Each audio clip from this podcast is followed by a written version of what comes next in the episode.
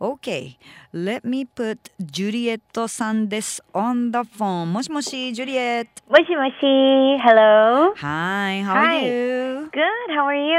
I'm good, but but I'm feeling I'm feeling like I'm melting in this weather. how are you dealing with this heat, Juliet? Is Oh, everything all right gosh. there? You know, Sach, I'm not going to lie. It's really extremely hot. Right. But thankfully, they uh, lifted, they got rid of the heat wave warnings today. Mm. So um, that means fall is near. Oh, okay, okay. but they said that uh, it's still going to be over 30 degrees for a few more days. Right. Um, but, you know, I've been turning on my air conditioner every day. Right. so I'm a little bit worried about my bill. Mm-hmm. Um, but uh, this uh, past Monday, the 19th, was actually the first day of school for all elementary to high school students here. Right. And with this heat wave, a lot of parents and students have been worried Mm. because the peak time is when 2 to 5, and that's when it's the hottest. But, you know, in Korean schools, they don't turn on the air conditioner as much, Mm. they have it controlled. Yeah. So a lot of the students get really overheated, you know? Right. Um, so with the heat wave warnings, a lot of schools in Seoul and other provinces in Korea, mm-hmm. um, they've delayed either the, the, the start date of mm-hmm. the school uh-huh. or um, they've decided to end school early. Oh, but unfortunately for our wonderful students here in Busan, mm-hmm.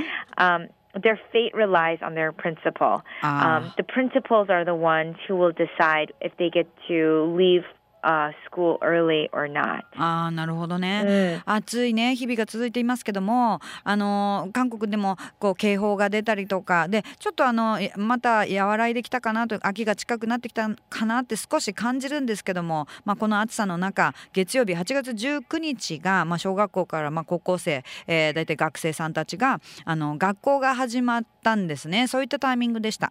で,、まあ、でも心配されるのがこの暑さですよ、うん、お昼、まあ、2時とかそれからあの夕方5時ぐらい前までの気温がピークの時間に子供がこう学校にいるっていうことで、まあ、心配する親も多いそうででソウルとか、えー近辺の学校はあの学校始まるタイミングをちょっと遅らせたりとかもしくはもう学校あのもう始めてもその一日のその終わりの時間を早くしたりとか何かちょっと対策をっていうことでやってるみたいですが、まあ、プサンはねちょっとねあの学校によってまだあのえーそそこまでの対策は取られていこれから取られるのか取られないのかうーんと学校によるということですが。So thank you. Um, um, you know, like I hope you you're gonna be feeling better. You know, I know, like you said. I hope so. Yeah, autumn is almost here, but You know, Sach, I wanted to tell you, my brother went to Fukuoka on Really? Monday. And I've never been to Fukuoka. And he ate at a ramen house called 하타카. 하카타? 하타카 ramen, 라멘 하우스? H A K A T A 하카타. Ah, it's Hakata, and you pay with money in the machine. Ah, like you buy the ticket, uh, or uh, I, I, I, guess he said he put coins. Uh-huh. There's a coin machine, uh-huh. and then you pick which ramen you want, and then they give it to you. Ah. えーなんだろう、えーあの弟さんがジュリートさんの弟さんが実は福岡に あの今週月曜日かな来られてたみたいで。で博多ラーメンのなんか自販機でお金を入れて買うみたいなのあ if I'm not mistaken you know ask him again but like there's a vending machine to buy tickets and Right. then you get the tickets and you go to the table you know like there's a Ah, counter yeah, I think table that's how we did it. And, I, and you're Ah. correct. It's the Hakata. right right Hakata ramen noodles Is it famous? Well, you know, Hakata is like a like a region name, an area name. Ah. Yeah, yeah, yeah, yeah. So like uh, the ramen noodles, like pork base. Yeah, yeah, yeah. That's what he had. Yeah, yeah. So like a different flavor to each, you know, um, brand or like restaurants, but Ah. like well, overall, it's called Hakata ramen noodles. we Ah, okay, okay. That's what he had. And then he went to a, uh, an izakaya and had uh, the kochi Oh, uh, on a little stick. You know how Uh-huh. they grill? You can put like meat, three different meat on a stick. 焼き鳥。 Yeah, yeah, yakitori, and he ate that too. なるほど he loves Fukuoka. へえそっか Tell him we say hi yes, I will. Right. So um and and last week thank you for telling us about the movie Snowpiercer Ah, yes. Yeah, it seemed lis- like all the listeners were co- like really, you know, interested in that movie. Yes. So, will you share some more like hot topics of Korean entertainment today with us? Sure, you know, and this is a really big deal because I know in Japan, um, Korean people or Japa- Japanese people love K-pop, Right. and so this is for those people. mm-hmm. Um, well, they have the Incheon Korean Music Wave 2013, and this is actually one of the biggest events in Korea. And this year, the concert will be held on September 1st, which is really right around the corner. Right. Um, oh, time flies. Mm. And it's going to be held at the Incheon Munhak Stadium. Mm. And for those of you who are wondering where Incheon is, it's right next to Seoul. Mm. Um, that's where Incheon International Airport is. Oh. Still a very, it's a growing city. Mm-hmm. So a lot of people have been moving there because Seoul is so packed, right? Right. And of course, the main reason why people are so excited mm-hmm. is because of the lineup.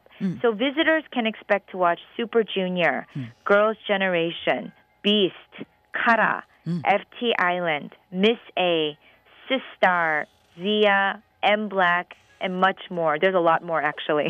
and if I kept going on, it would take up our whole time. Wow.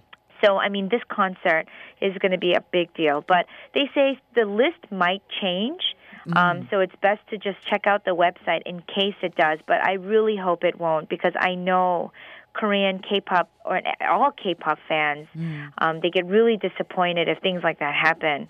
Um, so a lot of people are expected to fly into Korea for this concert.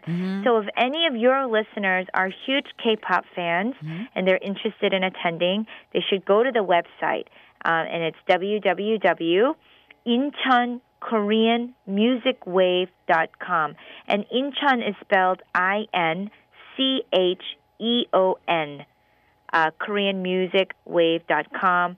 And also the website, it's such a big deal that it's translated in English, Korean, Chinese, and Japanese. Oh, that's great.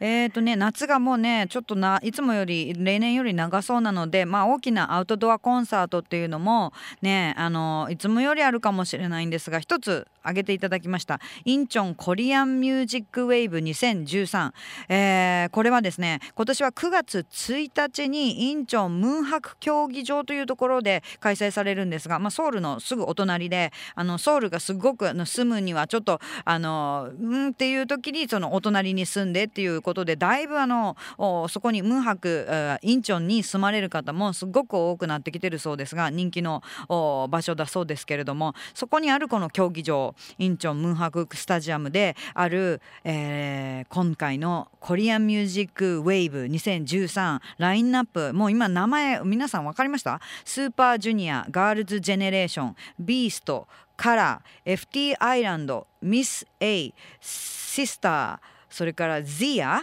そしてエンブラックとまあ本当リストもっともっと名前続けて言おうと思ったらもっといらっしゃるそうなんですがだからかなり大きなあコンサートイベントになりまして興味ある方はぜひウェブサイトの方さっき教えてくれたインチョンコリアンミュージックウェーブ .com というオフィシャルのサイトこれ英語韓国語中国語日本語にもあの対応しているサイトだということですのでぜひ訪れてみてください。あのもしかしたら変更とかがねこういったイベントに関しては出ることもあるのでラインナップなどもう変更がありませんようにということでですね願うばかりですという教えてくれました。ジュリエット Yes, あの before I let you go I have one little question sure. I Today- hope I have the answer. Today- on the radio show we have a message theme uh huh. which is perfect Okay. and so share us um something like you know perfect something something Perfect timing. mm. and uh, which is like how like what what is what is your perfect timing Um, that's a good question. Oh, so am I supposed to make like a poem or like say a sentence? no, just episode or anything. Like Oh, perfect you- timing. Yeah. And perfect timing is perfect timing when the the when it's just right. when it's just right. Everything, the Mm. atmosphere, the people, the setting, everything, the clothes, the hair, Ah. everything. Perfect timing. okay, you ever had a perfect perfect timing recently? No.